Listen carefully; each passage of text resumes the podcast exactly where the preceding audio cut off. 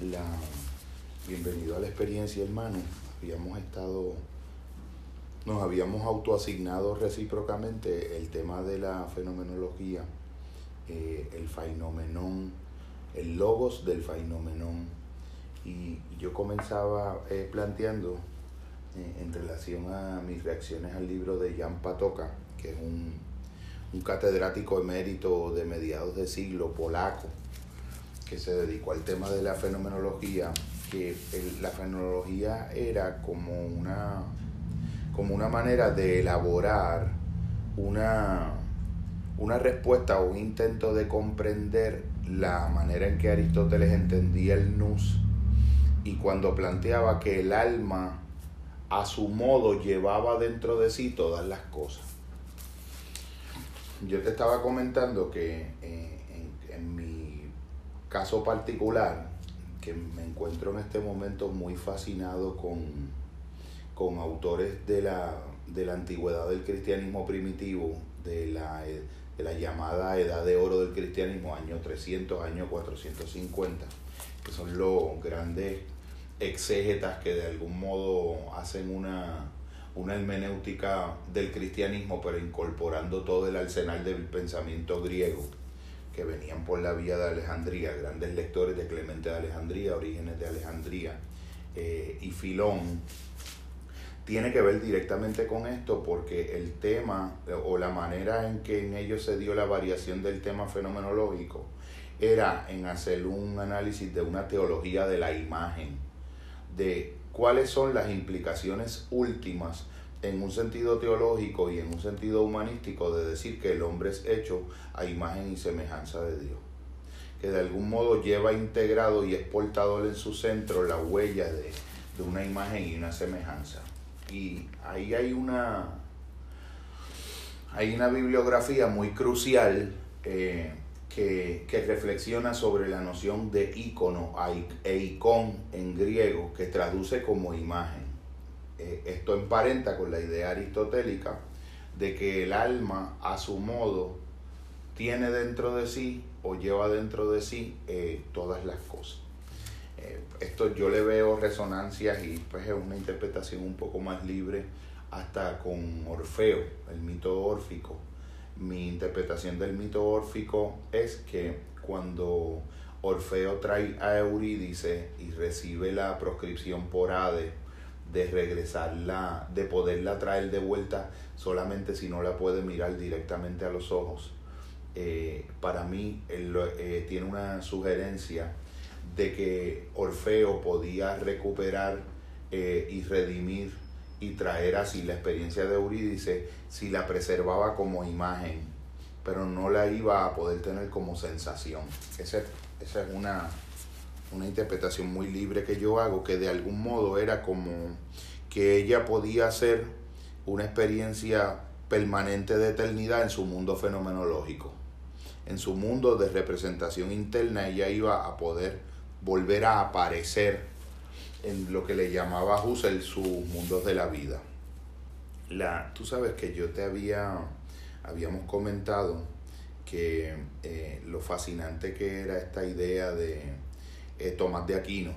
cuando él decía que todo el conocimiento conjuntado de la eh, que el, el, ser humano había sido capaz de producir no nunca iba a ser ni siquiera suficiente para entender tan solo la esencia de una hormiga. Eh, para mí, ese elemento de, de que puede ser la esencia de una hormiga eh, tendría que incluir algo que fuera mucho más allá de una descripción objetiva en tercera persona de eso que la mente observa que se llama hormiga.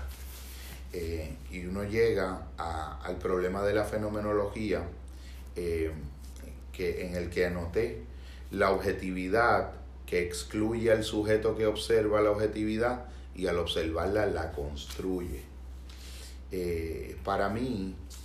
la fenomenología es una, lo estaba pensando esta mañana, es como una forma de, de reacción del espíritu humano que queda inquieto y que de algún modo intuye que la, las comprensiones que le provee a la mente la objetividad dejan fuera de su comprensión algo extremadamente importante, que es cómo está siendo la esencia de la experiencia de quien desde la perspectiva de donde está mirando está mirando. Una, una objetividad rasura, eh, de algún modo desarraiga esa, ese componente esencial de cualquier forma de, conocimiento. Eh, recordé que, yo suelo citar como un ejemplo de un, de un intento de acercamiento fenomenológico la idea de Gandhi, de que eh, Gandhi eh, comenta en sus escritos autobiográficos que todas las mañanas cuando él le oraba a Dios, él le pedía a Dios que le permitiera esa mirada desde la cual él pudiera ver no al otro como él lo estaba viendo, sino como el otro se estaba viendo a sí mismo. Y que le permitiera también la mirada de al verse a sí mismo, estarse viendo como estaba siendo visto por el otro y no como él se veía a sí mismo. Que a mí me parece que ahí eh, hay una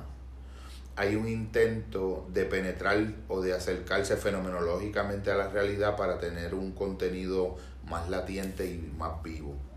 También mencionaba de, de Soren Kierkegaard que él solía mencionar que nosotros somos eh, subjetivos con nosotros mismos en nuestra apreciación de nosotros y objetivos con el otro ser humano y que tal vez lo que completa esa experiencia es muy análogo a lo de Gandhi. Lo que completa esa experiencia es el intentar tener una mirada subjetiva sobre el otro y objetiva sobre uno mismo para complementar la tendencia básica que es vernos a nosotros desde nuestra subjetividad y no poder ver al otro desde la subjetividad de sí mismo. Eh, también él decía que, la, el, que para tú entender la vida, tú miras hacia atrás, pero para tú vivirla, tú la vives hacia adelante. La, la, sabes que la, yo siempre he pensado que hay una, esta mañana la, pensé como una santísima trinidad, fenomenología, hermenéutica, eh, existencialismo, que, es como un eje troncal de, algunas propuestas de pensamiento, de algunos escritos que, he ido intentando. Y viene a mi mente esta idea de, Chesterton también que anoté. Cuando Chesterton eh, pensaba la locura, decía, se equivocan quienes piensan que el loco ha perdido la razón. Es exactamente justo lo contrario. La razón es lo único que el loco no ha perdido. El loco ha perdido todo lo demás menos la razón. Eh, queriendo sugerir con esto que lo que el loco ha perdido es una razón que le sea vinculante con la racionalidad de los demás. La forma de razón desde, desde donde el loco percibe su razón como algo razonable es una forma de racionalidad autocontenida y autorreferencial tan cerrada que ya no puede ser vinculante con otras formas de permearse de otras y calibrarse de otras racionalidades. Eh, también pensé que había una relación en un planteamiento que para mí es esencial de Ken Wilber, que él planteaba que si lo estoy parafraseando, él no lo dice así textualmente en, ningún libro, pero está implícito en, su pensamiento, que si toda verdad está atada al contexto dentro del que esa verdad es verdadera, eh, pensar que todo por eso es totalmente falso es un gran equívoco. Eh, él diría que lo que se puede pensar es que nada es totalmente falso si toda verdad está atada al contexto dentro del que es verdadera, sino que todo es parcialmente verdadero. O sea, a mí me parece que eh, es una eh, idea, es una mirada mucho más abarcadora, mucho más extensa, mucho más comprensiva de la idea de lo verdadero una idea que entiende que todo de algún modo es verdadero. Lo que pasa es que no todo es verdadero en la misma medida ni en la medida en la que dentro de los confines de cada particularidad de cada sujeto que está mirando eso es verdadero. Es verdadero pero probablemente en un contexto diferente, cuando esa porción de verdad se integra en un conjunto y un contexto mucho más amplio de muchas cosas que son verdaderas en sentidos distintos, pero que en conjuntamente son verdaderas. Eso es una, para mí, esa, eh, ese elemento de, de Ken Wilber es una, es una manera radicalmente diferente de entender, por ejemplo, la posmodernidad y toda esta, toda esta tendencia a la relativización excesiva eh, de lo que es la idea, de lo que a mí me parece verdadero versus lo que te parece a ti, como si no hubiesen unos, unos criterios para hacer unas diferenciaciones cualitativas muy, muy claras y precisas entre grados en que las cosas son meras opiniones y grados donde las cosas empiezan de alguna manera a ser, a ser verdadero conocimiento. Hay un autor, eh, pensador eh, rabínico judío, que decía que uno de los elementos cuando, yo creo que tiene relación con esto, uno de los elementos eh, cuando al hombre le es dado el discernimiento del bien y del mal, el ser humano, eh, parte de la caída eh, implicaba que cuando el ser humano descubre la capacidad para distinguir el bien del mal,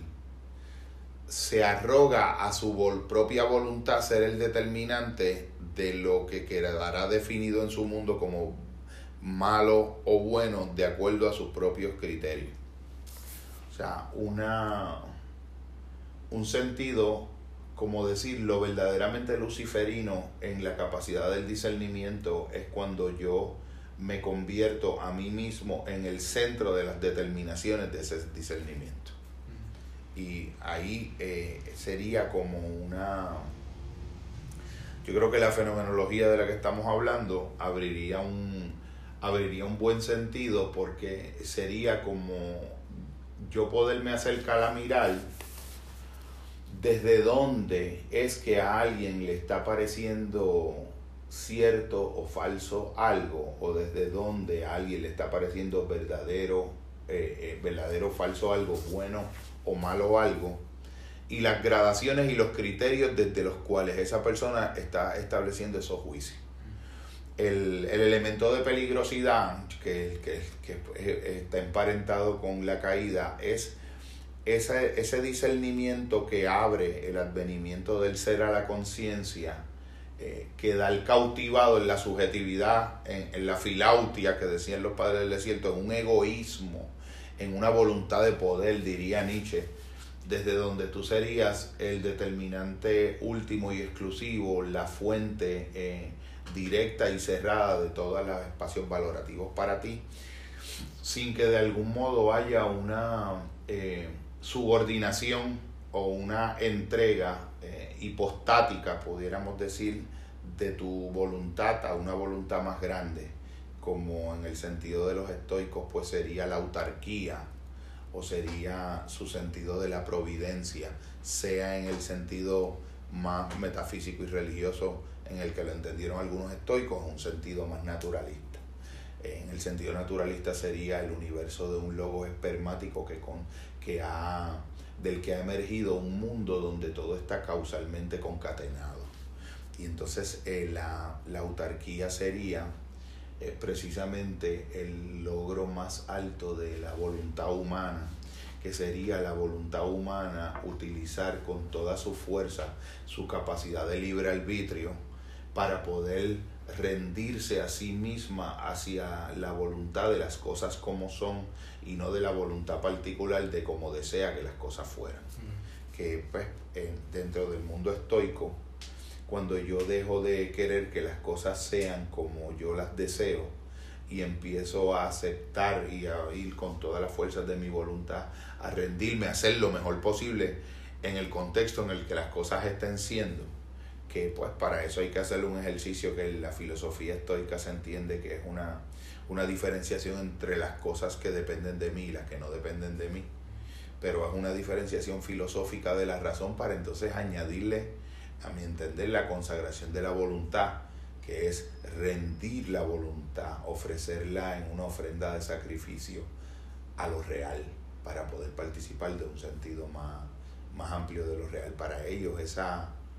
esa autonomía devenida en autarquía es el logro más grande de un alma humana que elige vivir en la realidad como las cosas son. A partir de ahí construir el mundo. La, también podemos eh, pensar, yo estaba, yo subrayé algunos elementos en, en Patoca, en este gran autor,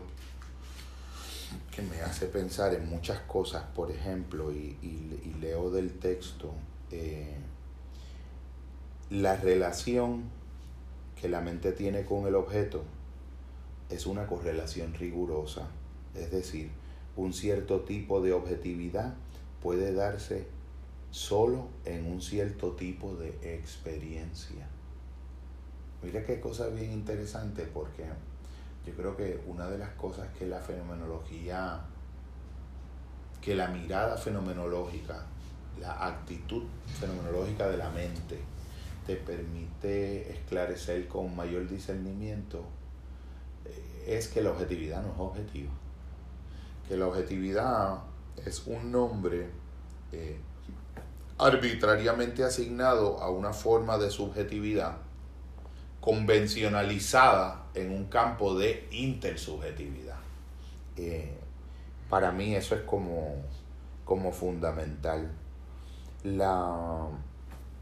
también menciona que eh, tú, partiendo de un juicio, construimos un objeto, construimos distinto al elemento en el que a veces parece presumirse eh, la objetividad, que aquí podemos decir en un sentido nietzscheano que la objetividad es como, como una especie de metafísica que no se reconoce a sí misma como metafísica, pero, pero lo está haciendo precisamente por eso. Eh, partiendo de un juicio construimos un objeto, partiendo de un conjunto podemos construir un objeto unitario más elevado y de categoría eh, más avanzada. La forma que tiene nuestra experiencia es una formación de más y más contenidos a partir de otros que antes se nos presentaron como dados, que, que ese elemento de como dado es como que tú lo, tú lo asumes dado, pero tú no te estás dando cuenta muchas veces de todos los procesos psíquicos que están haciendo que eso te aparezca como dado, que no es tan obvio que eso es dado pero que son en realidad sedimentos, me encanta la palabra sedimento, sedimentos de una cierta clase de actividad del espíritu que está siempre en correlación con ello. Yo puse aquí eh, sedimentos, pudiéramos eh, hacer una, un canjear el término por decir historias de una cierta clase de actividad del espíritu que está siempre en correlación con ellos. Entonces pongo aquí, por eso la genealogía de Nietzsche. Cuando tú tienes un acercamiento eh, histórico o historicista o genealógico a las ideas o a las presunciones de verdad que en una época puedan existir o a la misma idea de lo que es un objeto, tú siempre debes partir de la premisa de que esa idea que tú la acabas asumiendo como cierta, hay una larga historia cultural, histórica, a veces milenaria, que hizo posible que tú dieras como dado eso desconectado del reconocimiento del, de todo el rastro histórico que devino en la posibilidad de que tú lo vieras así. A mí me parece que en ese sentido eh, dentro de las infinitas y múltiples aportaciones de Nietzsche, esa es como que una de las más importantes, porque tú sabes que yo siempre he, he, defendido la idea de que eh, muchas de las hermenéuticas nietzscheanas se pueden traer al espacio clínico y ser de una riqueza, mm. yo te diría que comparable a la de Freud. De hecho, eh, Freud decía de Nietzsche que era eh, la persona que más se había conocido a sí mismo, quién sabe si probablemente igualado por Sócrates y tal vez de la que el Freud había tenido eh, conocimiento. Entonces yo me pregunto en qué medida ese, ese juicio tan enjundioso de Nietzsche como alguien que hizo del, del conocerte a ti mismo el precepto fundamental de su vida fue hacer una investigación fenomenológica, rigurosa, del origen histórico de cada una de las ideas de verdad o de los presupuestos que subyacían en su pensamiento como un sujeto del siglo XIX y de su realidad. O sea, una, una pulsión y una voluntad de radicalizar la experiencia de la búsqueda de la verdad y del amor a Sofía al grado de problematizar desde la mirada los cimientos mismos que le daban sostén a esa propia mirada que problematizaba. Eso, pues, para mí, eso es, eso es una radicalidad proteica, eso, eso es... Eh, eso es algo, eso es una empresa que un paralelo en otra coordenada histórica pues sería Buda. Sentarse debajo de un árbol por 49 días y noches en, en, la desnudez del pensamiento, en un acercamiento fenomenológico a la examinación de cómo aparecía ante él la experiencia de la realidad hasta su nivel último, en ese caso con una pretensión soteriológica, podemos decir, de redimir el sufrimiento. Eh, una forma de conocimiento que, que salva, una forma de conocimiento que redime, una forma de conocimiento que trasciende eh, los laberintos del pensamiento, pero a través precisamente de mirar y examinar profundamente el pensamiento y no de alienarse ni enajenarse de un modo perezoso de esa imprescindible empresa. Eh, la, también eh, anoté el tema de la filosofía está de alguna manera, dice Patoca, relacionado con la nus que tiene la posibilidad de ser todas las cosas en cierto sentido. Volvemos al tema, al planteamiento aristotélico que, que, que nos ha dejado a todos pensando por 25 siglos.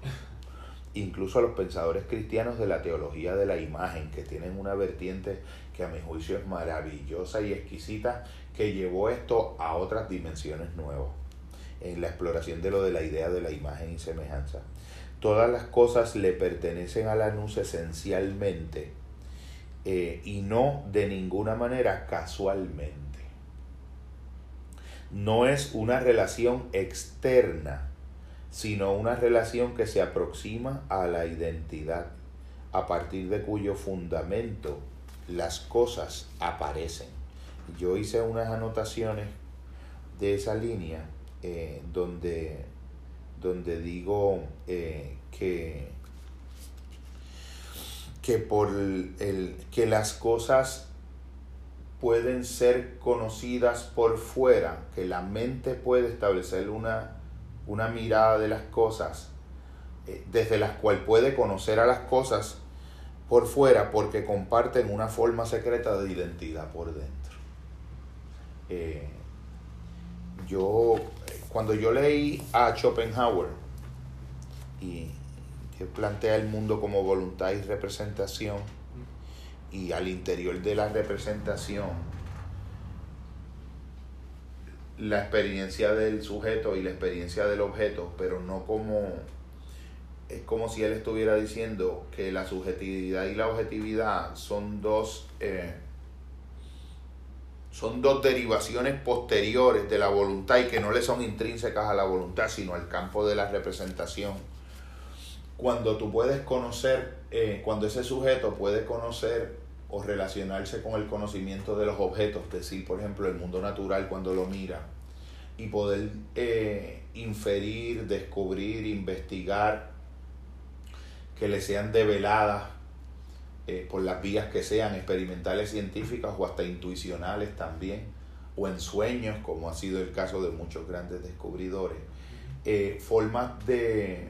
de entender la realidad que permiten entender las conexiones causales rigurosas que concatenan la manifestación de los fenómenos, eh, es, es, como si uno pensara que el sujeto la mente puede conocer causalmente o llegar a descubrir las causas que encadenan las cosas porque dentro de la mente misma la mente comparte alguna forma de identidad con los propios objetos que ella está estudiando. Para mí esa es la esa es una derivación que yo creo que está implícita en Schopenhauer. Cuando yo lo leí de joven, yo, yo decía, contra el mundo como,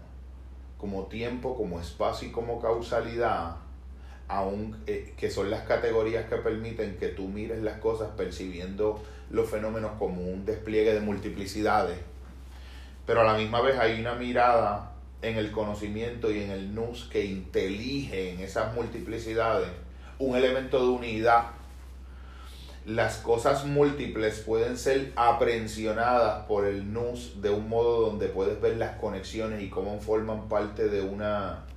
de una relación causal externa, precisamente porque internamente forman parte de lo mismo. Eso es bien, o sea, a, eso los otros días, a eso de alguna manera totalmente distinta y sin ese tipo de contexto yo le llamaría la espiritualidad. Definitivamente. Yo, yo, yo, lo, yo, lo, yo lo veo así porque cuando,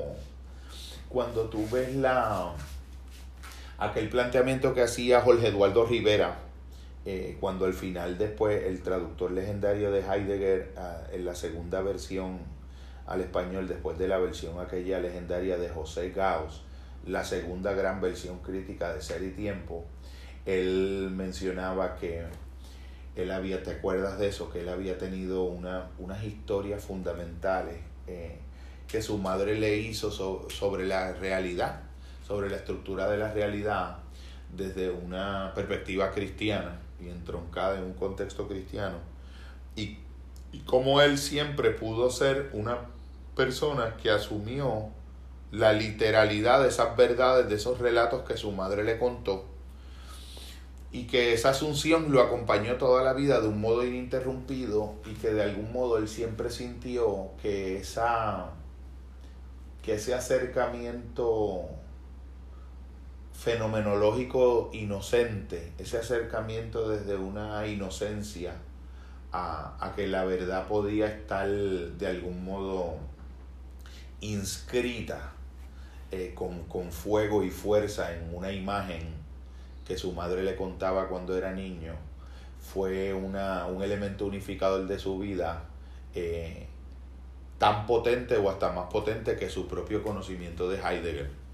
y su propia actividad de traducción de Heidegger que lo tradujo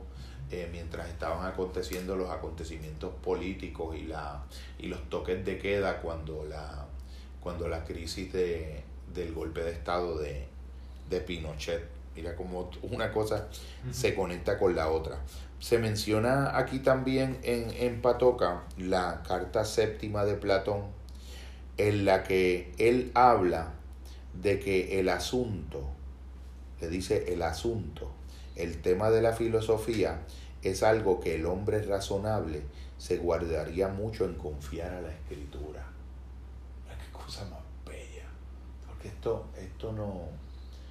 es un tipo de planteamiento que nos da una, un perfil y una fisionomía de un Platón como más oriental. La, ese elemento de poder reconocer la incognoscibilidad o la intraducibilidad lingüística de las verdades últimas. Ese sentido casi de místicos de alguien que ha abierto los ojos y ha cerrado los labios. Eh, dice, Platón se expresa irónicamente sobre la intención del joven Dionisio de realizar un escrito filosófico.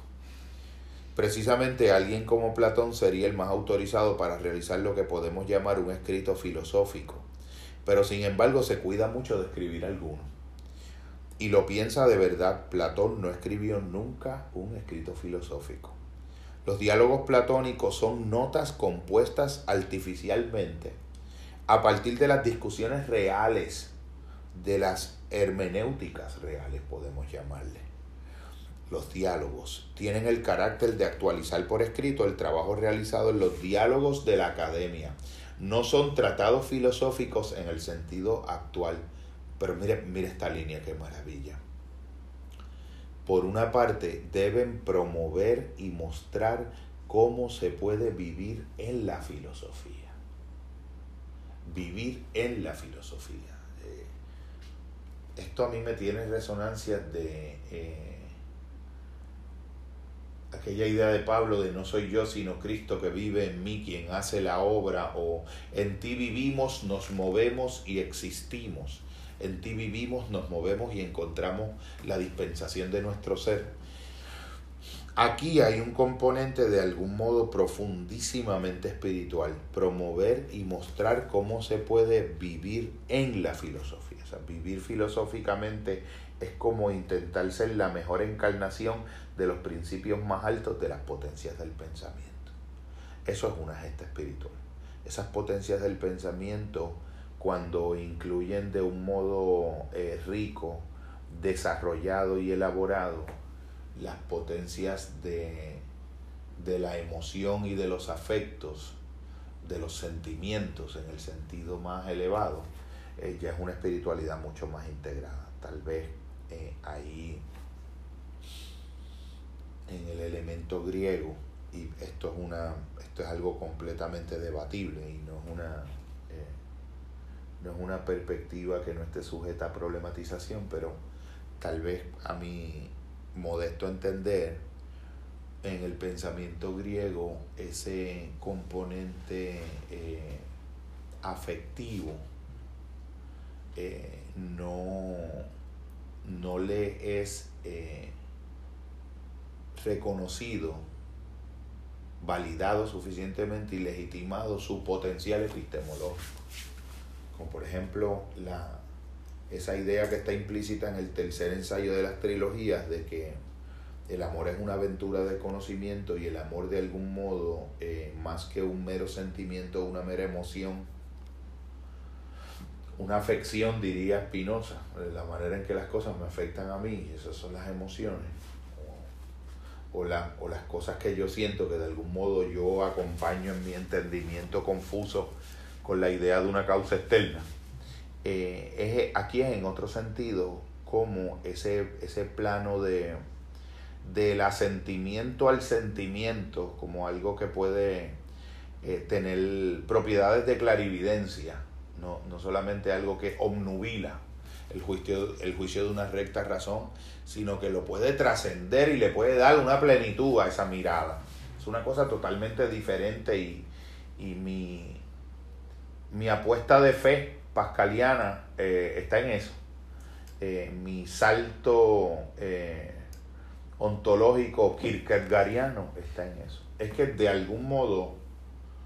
el sentimiento y en específico el amor, pero definido definido reconociendo su indefinibilidad,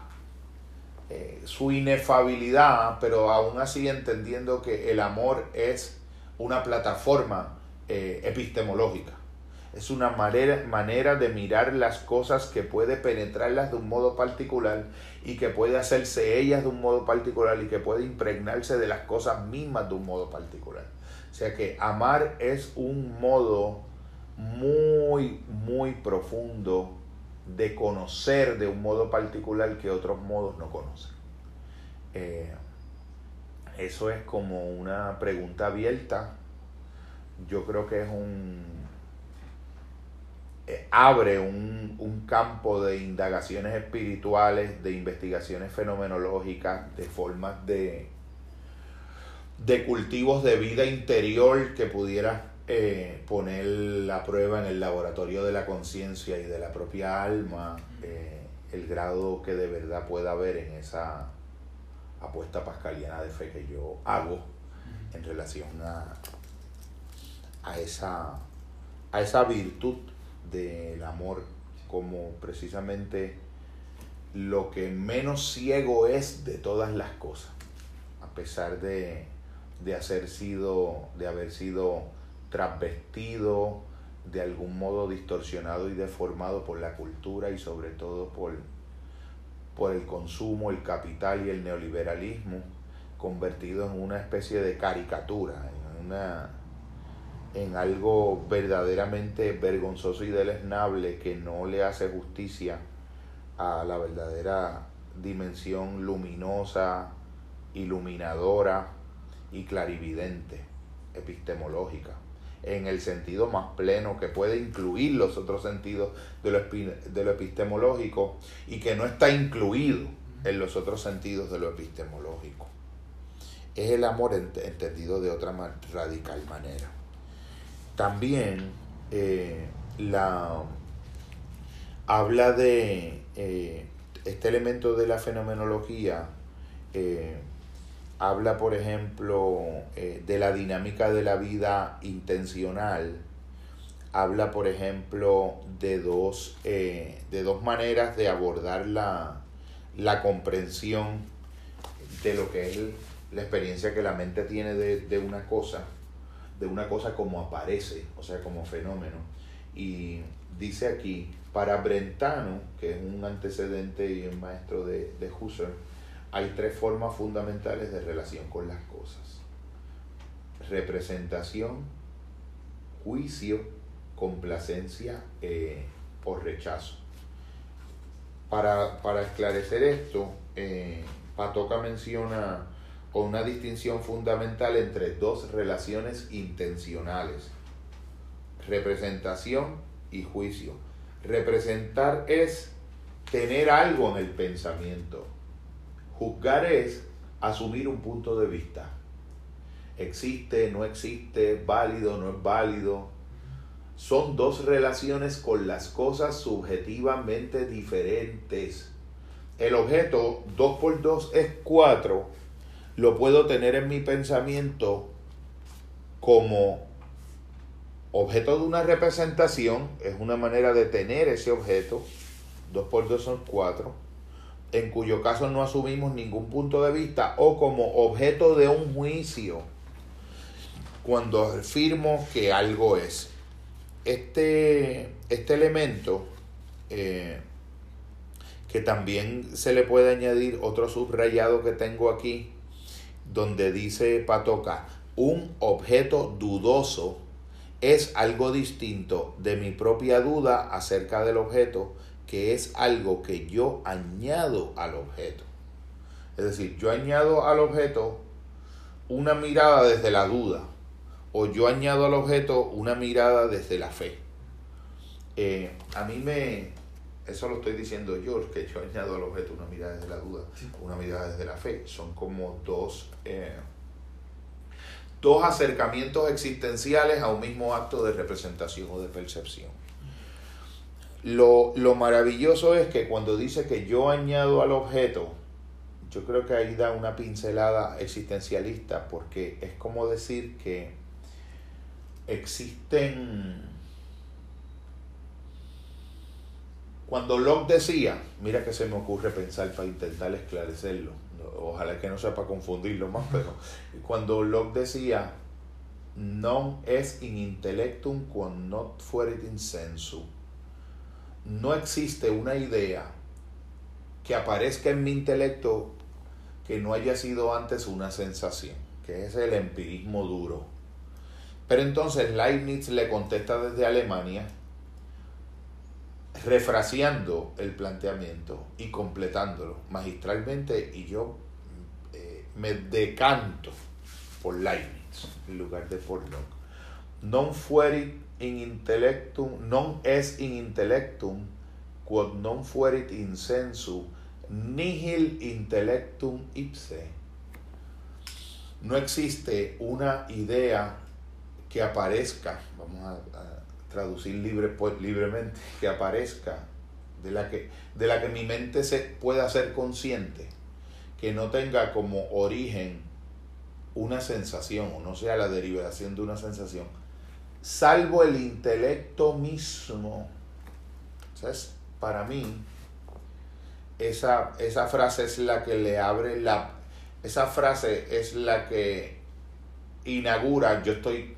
convencido de que Kant la tiene que haber leído. Esa frase es la que inaugura lo que acaba siendo después las categorías a priori del entendimiento. da la impresión de que hay una, una filiación, una filialidad ahí histórica. es decir, es cierto que siempre que tengo una idea en mi mente, debo ser cuidadoso en examinar el rastro, el origen de esa idea en una sensación. Pero el propio proceso de que esa sensación pueda devenir en la idea que tengo en mi mente no, es, no le pertenece a la sensación. La sensación no me provee la posibilidad de hacerse una idea en mi mente. Lo que provee esa posibilidad a partir de la sensación, obviamente, por eso es que Kant coge, son los a priori, pero son a priori de lo sintético, o sea, son a priori de la experiencia sensible y no pueden darse fuera de ella. Pero aunque no pueden darse fuera de ella, le preexisten, son trascendentales, diría él, no trascendentes, que es otra cosa. Trascendentales que es un a priori de la experiencia es una categoría con la que el entendimiento hace que la experiencia de lo sensorial pueda ser una experiencia en la mente, pueda ser una experiencia en las ideas. A mí me parece que ese nihil intellectum ipse, es decir, las potencias, las condiciones de posibilidad en mi experiencia que permiten que mi mente se relacione con las sensaciones de tal manera que las sensaciones puedan devenir en mi proceso de representación de ellas interiormente en idea, esa potencia no le es inherente a la sensación misma, sino que le es inherente al alma misma o al pensamiento mismo, al intelecto. Nihil intellectum ipse. O sea, el intelecto nunca es un espacio que vacíamente recibe desde una vacuidad o nihilidad absoluta la sensación y entonces se da la experiencia de la idea. Ocurre un proceso profundamente complejo, tal vez hunda las raíces en aspectos fundamentales de la constitución de lo humano que, que, no le sean inteligibles al, al, al intelecto por la vía de la deliberación racional, pero que tal vez sí le sean posibles al intelecto por la vía de la revelación. Esa es, volvemos a lo mismo, esa es mi apuesta ontológica, mi apuesta, mi posicionamiento existencial, es que el nous, como, como cuando yo he hecho los ejercicios contigo del movimiento de una racionalidad que es hacia afuera, y es la racionalidad de lo que es los procesos de concentrarse y los procesos de pensar y de interpretar, pero que hay otra mirada atencional hacia las cosas, que es como una especie de un nus sereno que cuando mira las cosas las está mirando desde un nus tan apacentado, tan silente, tan respetuoso que recibe la cosa misma porque la cosa se le da al nus. No que el nus la penetra con funciones analíticas, con funciones racionales, con funciones discursivas, sino que el NUS de algún modo la puede permear, la puede absorber, puede convertirse en un receptor de ella y ella le es revelada al NUS. Eh, Isaac de Nínive, para que veas cómo voy haciendo las correlaciones en la mente, en un momento dado cuando eh, define hace por primera vez mención en sus escritos del don de la humildad de la palabra fe, eh, hace la siguiente aclaración. Por fe entiendo no el asentimiento a una confesión compartida, sino aquella fuerza invisible que ilumina el pensamiento y sostiene el corazón.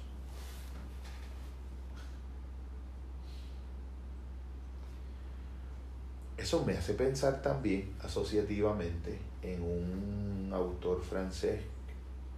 cuyo nombre no recuerdo, pero del siglo XX,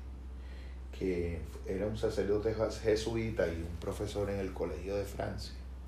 Él estaba a los 75 años, escribe este libro donde él era profesor de astrofísica y cosmología en la, la Sorbona y él está reflexionando a sus 75 años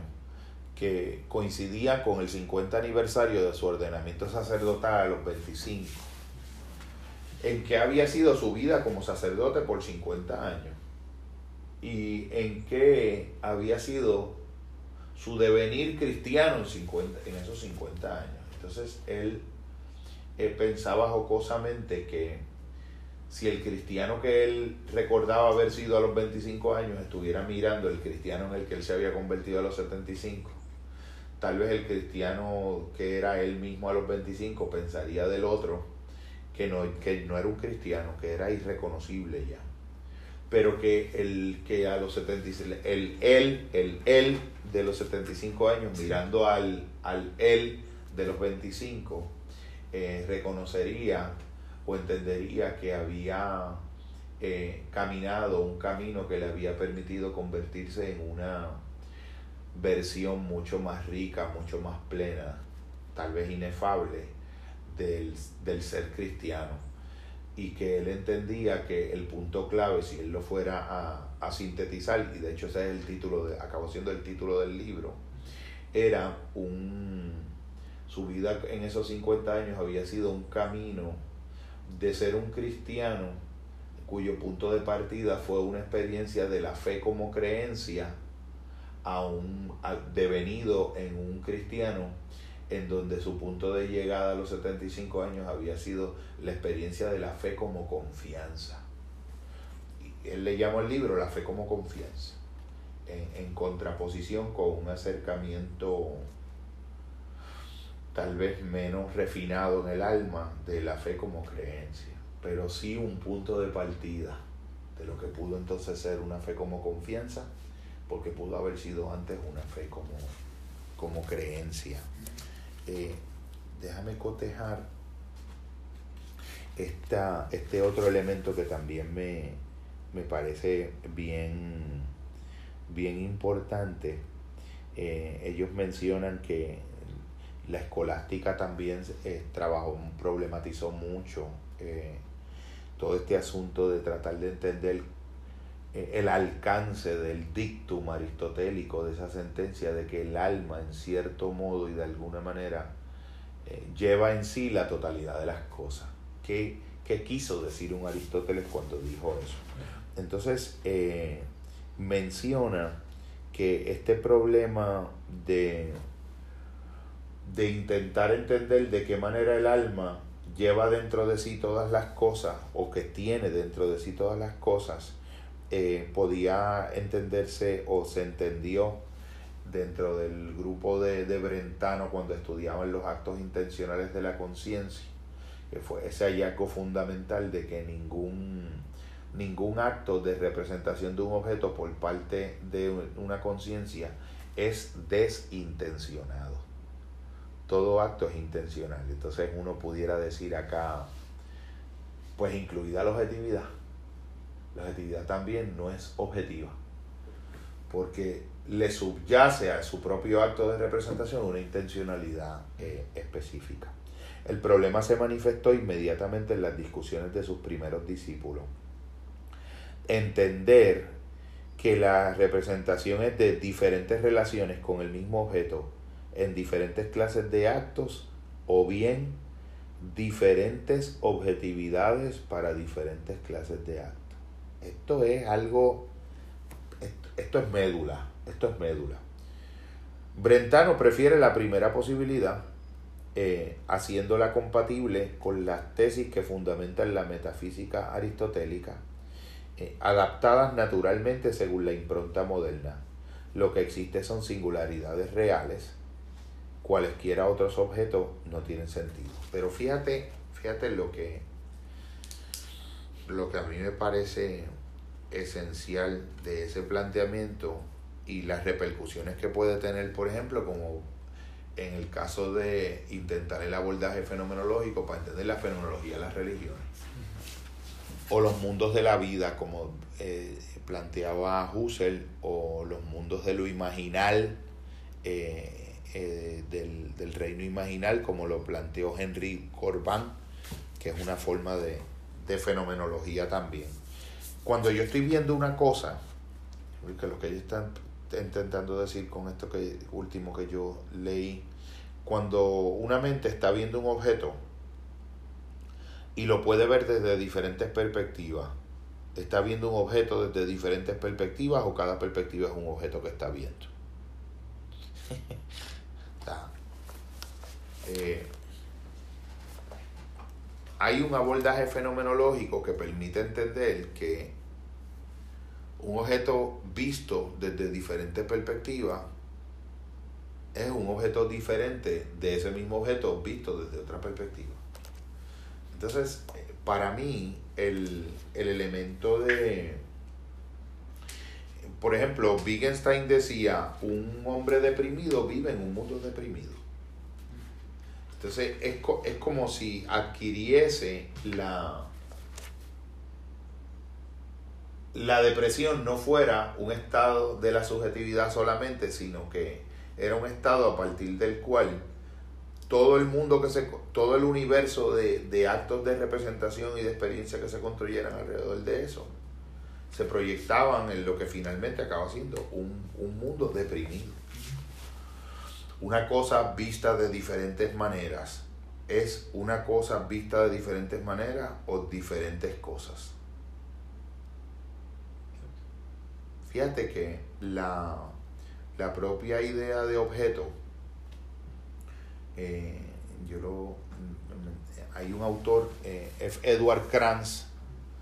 es un catedrático de filosofía eh, del siglo XX de la Universidad de Connecticut, estuvo por 40, 30, 40 años estudiando el periodo de siglos que va entre Alberto Magno y René Descartes, porque él entiende que la, la visión unitaria de un, de un mundo filosófico cosmovisionalmente integrado, como era el mundo de todo el pensamiento posterior a Aristóteles hasta ese momento, él entendía que con todas las variaciones, con todo lo que había de platonismo, de neoplatonismo en toda la Edad Media y en todo el pensamiento del siglo V a creo que era el 12, Alberto Magno, más o menos por ahí. Eh, a pesar de todas las variaciones interiores, había una cierta cosmovisión eh, integrada, donde ese sentido en el que Aristóteles parece sugerir una una relación de continuidad que no se interrumpe entre una sensación, una percepción, eh, una interpretación, una idea, un sentimiento, una intelección, o sea, entre como si fuera un espectro de una continuidad integrada, lo más material de lo más material y lo más sutil de lo más material, o lo llamado espiritual, no eran dos cosas diferentes, sino que el pensamiento al concebirlas las gentifica y las cosifica y entonces las piensa como diferentes pero formando parte de una unidad, por lo menos en el elemento aristotélico. Y que la verdadera fractura comienza en Alberto Magno y termina en Descartes. Y que esos fueron, ese fue el periodo histórico que hizo eh, posible el que a nosotros nos pareciera ahora natural pensar objetivamente, entre comillas. O sea, la idea de objeto, como se entiende a partir de Descartes, no es un no es un componente dado en la naturaleza de la experiencia humana en todos los momentos de la historia. Es algo que requirió 400 años de un pensamiento que tangencialmente se distanció de otras maneras de verlo que fueron las que acompañaron predominantemente la historia del espíritu humano y los mundos de experiencia que al interior de esa historia se daban y las fenomenologías que se podían dar en esa experiencia. Pues a mí en ese sentido eh, yo entiendo que la, la fenomenología es una, una llave maestra, vamos a ponerlo así, para tu poder acercarte a, al, al proceso de observación de tu experiencia, pero más que eso, porque eso es un punto de partida, pero no es el punto de llegada, poder acercarte a, a una representación o a un acercamiento mucho más profundo, mucho más visceral, mucho más directo y no mediatizado por, por una representación objetivante, objetivadora del otro, a los propios mundos de experiencia del otro. Eh, la fenomenología eh, es como,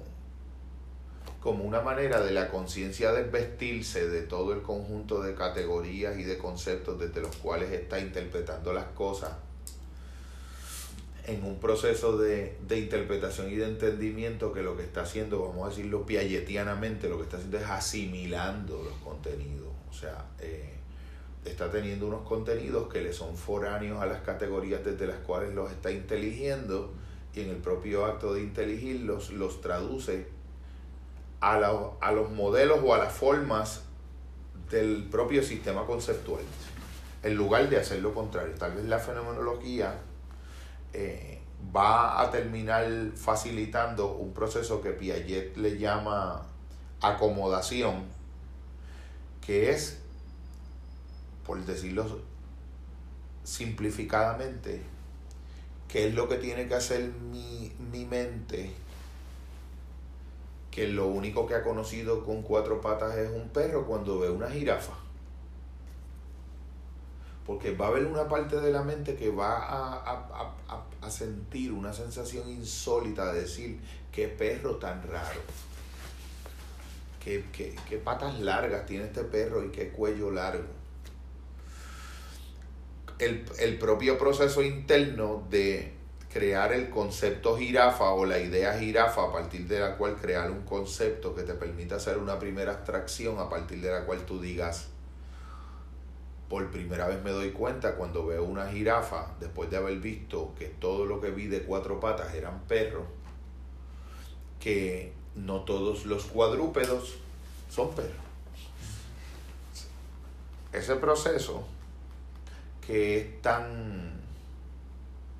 es un nivel de abstracción de una complejidad eh, desbordante que es el mismo nivel de abstracción que permite que tú puedas, eh, cuando te preguntan en una prueba psicométrica a un niño en qué se parecen una china y un guineo. Y que un niño pueda, tan pronto un niño puede decir en qué son frutas.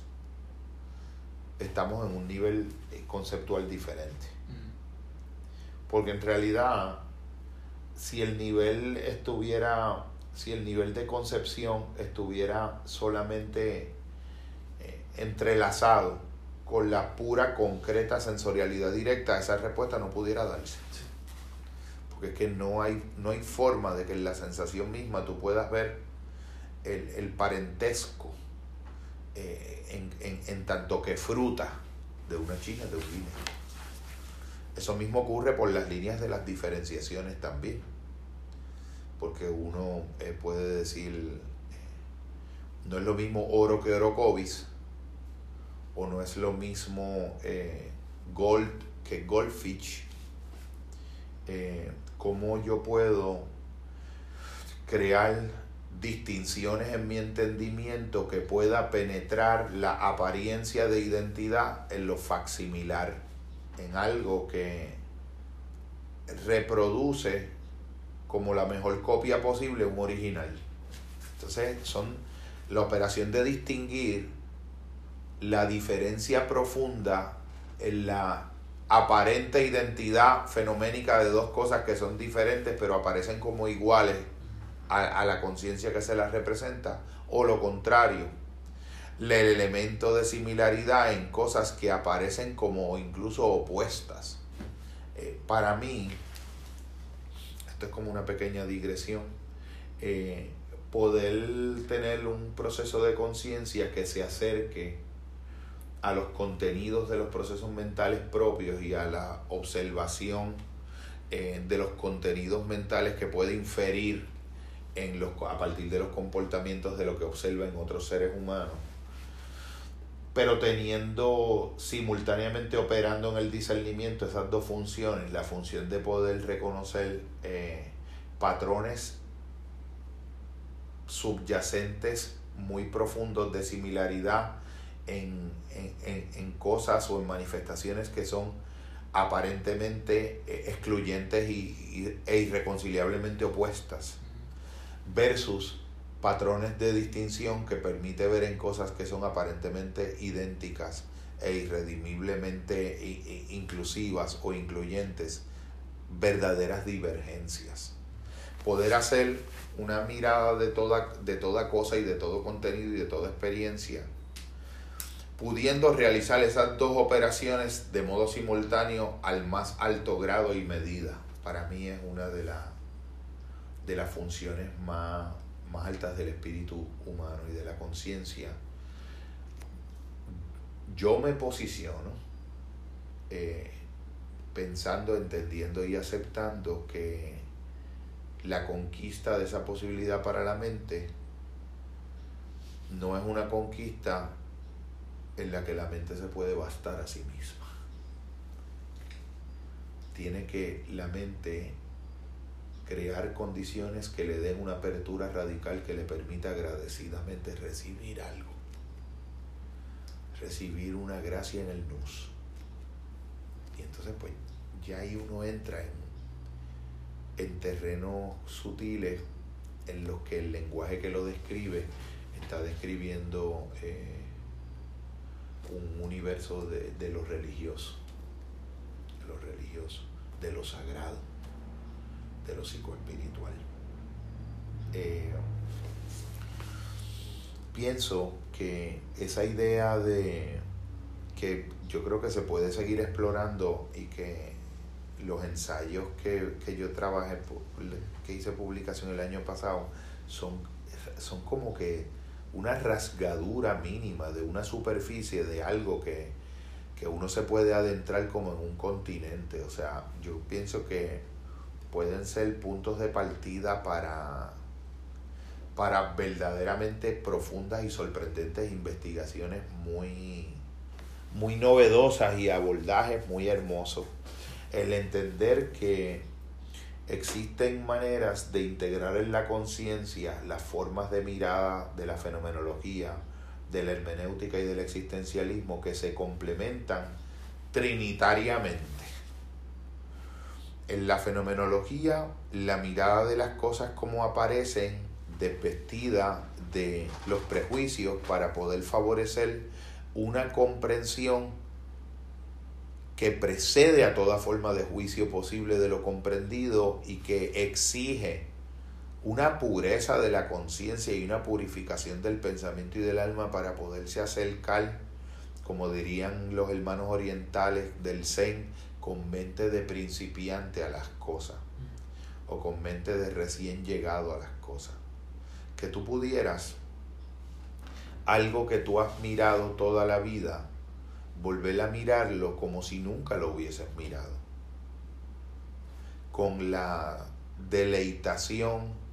fascinada con la que un niño recibe un juguete nuevo o puede, mejor aún, confeccionar él mismo artesanalmente un juguete. No un producto ensamblado que se compra en Toys R Us o en una juguetería, sino algo que él ensambla y que lleva la huella de su propia humanidad proyectada sobre la materialidad de lo que ha convertido en, en juguetes y en experiencia de juego. Esa fenomenología que te dice, detén el juicio. Intenta ver cuán lejos tú puedes llegar en la suspensión del juicio. Cuánto tú puedes en la introspección purificar la presencia de un fragmento de juicio o un rastro de juicio en el proceso de mirar algo antes de haberlo mirado para poderlo mirar virginalmente. y poder verdaderamente por primera vez comprender algo que la soberbia de la objetividad, que es prima hermana de la fascinación del intelecto por sí mismo, del ibris, de la autoinfatuación y autovanagloria de la propia potencia. Eso que John Milton planteaba en El Paraíso Perdido, que la verdadera caída de Lucifer y de los ángeles fue que quedaron seducidos y enamorados de las obras y creaciones de su propia racionalidad. Y su propio y, su, las racionalidades y las obras de la propia hechura de su racionalidad se convirtieron como en un laberinto de espejos del que ya no pudieron salir, fascinados y enamorados y cautivos de la presunción de grandeza de haber podido objetivar en la racionalidad una creación bella, seducido por un concepto, seducido por un engendro de la propia racionalidad. Es otro tipo de mirada. Es una mirada que entiende que primero se comprende y si acaso solo, mira lo que voy a decir, que está mal dicho, pero me gusta, si acaso solo muy después se juzga. Muy después. Si acaso, si acaso solo muy después se juzga. Primero se comprende. No puede ser comprendido y yo creo que esa es, eso es una lección radical y visceral de la fenomenología que tal vez parece una obviedad a un a un pensamiento conceptual banal que piensa que entender las cosas es poderlas haber pensado y no lo que, lo que comienza cuando eso termina, que es el verdadero viaje al verdadero territorio del encuentro directo del tercer tipo y cercano, inmediato con las cosas mismas, que te hace uno con ellas. Yo creo que la, la fenomenología abre unas puertas, te permite entender que que, podía estar sugiriendo eh, Joseph Campbell cuando planteaba eh, que habían cosas que para entenderlas cuando se entraba en un espacio sagrado había que dejar a Aristóteles afuera. Aristóteles te va a estar esperando en la puerta de entrada del espacio sagrado en el que tú lo dejas fuera para poder acercarte, vamos a decirlo así, en un estado de apertura radical fenomenológica a la experiencia. Esos son los pies descalzos de cuando se entra en un, en un terreno sagrado. Tal vez una, un desvestirse de todo el mundo de preconcepciones desde el cual nosotros presuntuosamente pretendemos entender las cosas porque no podemos formar una representación eh, epidérmica de ellas desde nuestra mirada objetivante, que piensa que si tiene la cosa en su idea objetiva de ella, eh, ya tiene la cosa misma en sí misma. Y eso es, es, uno de los grandes pecados de nuestro tiempo. Y es algo que tú puedes ver esa la presencia del denominador común de ese pecado en, en la soberbia de un Neil deGrasse Tyson, en los reduccionistas del agnosticismo, eh, en en el ateísmo que no reconoce que lleva implícita una metafísica, en la creencia eh, del que cree que todo el mundo es creyente de algo menos él porque no cree, sin darse cuenta que pretender no creer es una creencia y que la visceralidad con la que defiende que no creer no es una creencia es precisamente una visceralidad afectivamente religiosa y que lo está haciendo incluso en el sentido más irracional de todos, porque es de un modo inconsciente pudiendo hacerse humildemente consciente de, de, de, del hecho y a la misma vez participante de la misma fragilidad y de la misma comunidad humana en la que todos lo sabemos entre todos, pero de algún modo se exime, cree que los otros sí y él no, de ese, de ese elemento que lo hace eh, formar parte de esa clase muy, muy exquisita, eh, particular y de élite de lo que le llamaba en su clasificación de, de todos los diversos tipos de pendejos. Eh, eh, René de Calle 13, que decía que, que, hay muchos tipos de pendejos, pero que hay el, el pendejo más excelso, es el pendejo que cree que todo el mundo es pendejo menos él. Y a mí me parece que la fenomenología también es un don de la humildad. La fenomenología emparenta con la humildad como virtud epistemológica, que es mi defensa eh, de esto, que la humildad no es una eh, cualidad fundamentalmente religiosa y mucho menos moral en el sentido en que los argentinos le llaman de mora, moral de moralina, como diría Ernesto Sábato. No, la humildad es una condición necesaria, no suficiente, pero primaria, primordialmente necesaria, fundantemente necesaria de cualquier acto legítimo de conocimiento verdadero. Es, eh, es el fundamento de cualquier posible epistemología que verdaderamente libere al ser humano y no lo desconecte de todo lo demás, ensoberbecido eh, de un conocimiento cerrado, del que solamente puede derivar tecnología, poder y dominación sobre el otro ser humano. Eh, esa, ese acercamiento radicalmente humilde con los ojos vírgenes, con los ojos abiertos y la boca cerrada, la boca del juicio cerrada, la boca del prejuicio cerrada. Es un acercamiento que te permite descubrir que detrás de la construcción del mundo de cada ser humano hay un genio. Y que en algo que un niño dice a veces hay una sabiduría que rebasa todo el entendimiento. Y que alguien a quien tú le das una peseta en una luz puede ser un portador de una experiencia de sabiduría que tal vez un profesor de universidad en un momento dado no puede ser. Esa fenomenología que te dice practica radicalmente, ejercítate en la epoge fenomenológica, en la suspensión radical de juicio como precondición de una mirada que, verdaderamente comprenda la cosa como verdaderamente aparece. una vuelta a las cosas mismas, le llamaba eh, Edmund Husserl. A partir de ahí, tú te puedes mover a un espacio hermenéutico donde tú entiendas que una vez se ha comprendido, se puede dialogar y se puede dialogar llevando la humildad de la mirada. Eh, la humildad se manifiesta en la fenomenología como una suspensión del juicio y la humildad se manifiesta en la hermenéutica como un verdadero acercamiento al diálogo partiendo de la premisa del que pudiera estar equivocado soy yo. Y la humildad se acerca al existencialismo reconociendo que no siempre voy a poder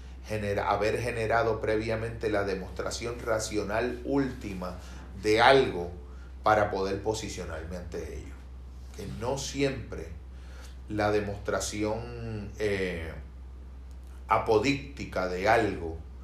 va a preceder mi posicionamiento ante, ante ello. Que hay mundos de experiencia que se fundan a partir de que yo me posiciono,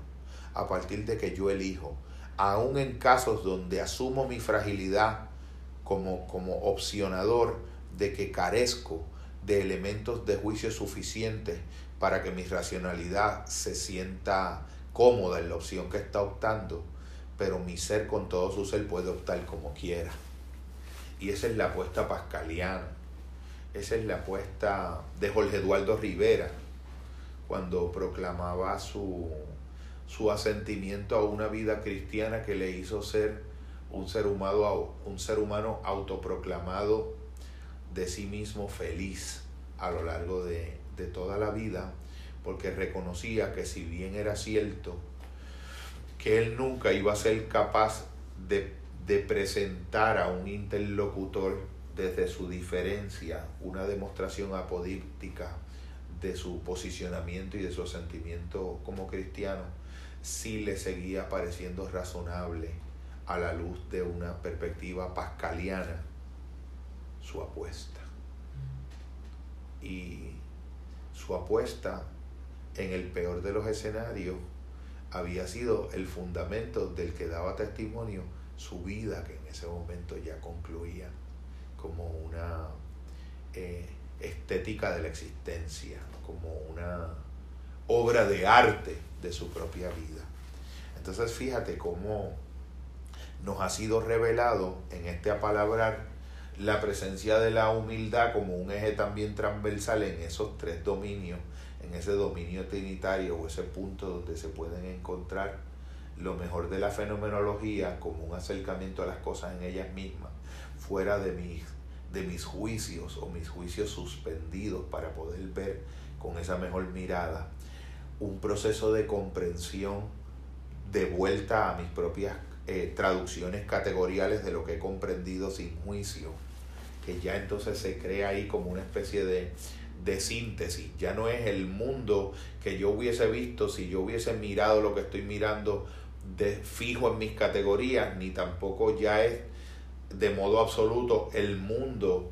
eh, que miré ajeno a las categorías, sino el mejor encuentro de esos dos mundos en una mejor síntesis, en una mejor acomodación, diría Piaget. Y a partir de ahí, poner en encuentro de frente y dialogantemente el infinito de dos miradas de dos seres abiertos desde la humildad a una experiencia del diálogo para que se dé lo que Gadamer llamaba fusión de horizontes una experiencia de encuentro con otro ser humano distinto de mí, que si se da desde la autenticidad y desde la radical humildad y la apertura, yo no voy a poder salir de esa experiencia de otro modo que siendo una mejor versión de mí mismo. Y respectivamente de que salga de algún modo asentido en mi asentimiento original o de algún modo replanteando aspectos de ese asentimiento original esos replanteamientos que hicieron que aquel sacerdote dijera, me moví en la vida de una fe como creencia a una fe como confianza. Y siento que eso es un mundo más perfecto, lo que hizo al, al teólogo eminente de la Universidad de Princeton escribir un libro cuyo título fuera Without Buddha I could not be a Christian. Eh, como producto de lo que habían sido su experiencia simultánea de haber sido un teólogo en la Escuela Graduada de Divinidad de Princeton, pero paralelamente el devoto y amante esposo de una mujer practicante budista comprometida, que era su esposa. Y de cómo él en un momento dado entendió que era un imperativo de su vida ir a acompañarla los domingos a su práctica y a diferentes momentos y a escuchar quién era esa mujer que él amaba desde la perspectiva de un asentimiento budista, que le refinó, le esclareció y le iluminó modos nuevos de ser una mejor versión de ser un cristiano. Entonces esos son, esos son milagros de la, de la hermenéutica auténtica. Y entonces, obviamente, una, una tercera, una culminación eh, de, de, esa, de ese largo periplo que de algún modo completa como un arquetipo del, del monomito del héroe, porque es un tatagata, es algo que ha ido y ha venido, que se completa en una posición, en un posicionamiento, en una vida testimoniada desde un intento de autenticidad, de yo con todo mi ser apostar a mi apuesta, de yo ser un ser posicionado, en la que sea mi posición desde mis mejores luces, y desde mi mayor apertura. Yo pienso que esta, este conjunto de planteamientos eh, dan un, una, un, modesto paso inicial en la dirección correcta eh, de acercarse a una mirada que es genuinamente alternativa a la mirada de las ciencias naturales y a la mirada eh, banal eh, de nuestra cultura, la que hace, como dice el compañero poeta, del egoísmo una virtud, de la avaricia una misión de vida, de la competencia la convivencia de la euforia la felicidad, es una es un acto de rebeldía, es un acto contracultural del alma, es una verdadera revolución en el sentido de Krishnamurti, que siempre entendió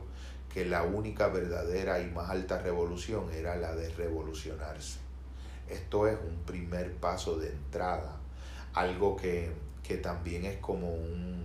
un homenaje a seres que nos han precedido en el camino, que los hacemos presentes en la conciencia, porque asumiendo como cierto, como nuestro posicionamiento existencial radicalmente asume, esa, ese principio aristotélico lo elevamos a verdad suprema. El alma, en cierto modo y de alguna manera, lleva dentro de sí todas las cosas. Eh, yo lo me atrevería a parafrasearlo de un modo conclusivo en que el alma es la posibilidad de llevar dentro de ella una forma de imagen que de algún modo pueda llevar dentro de sí como imagen al universo entero. Gracias hermano. Gracias a ti, Jorge.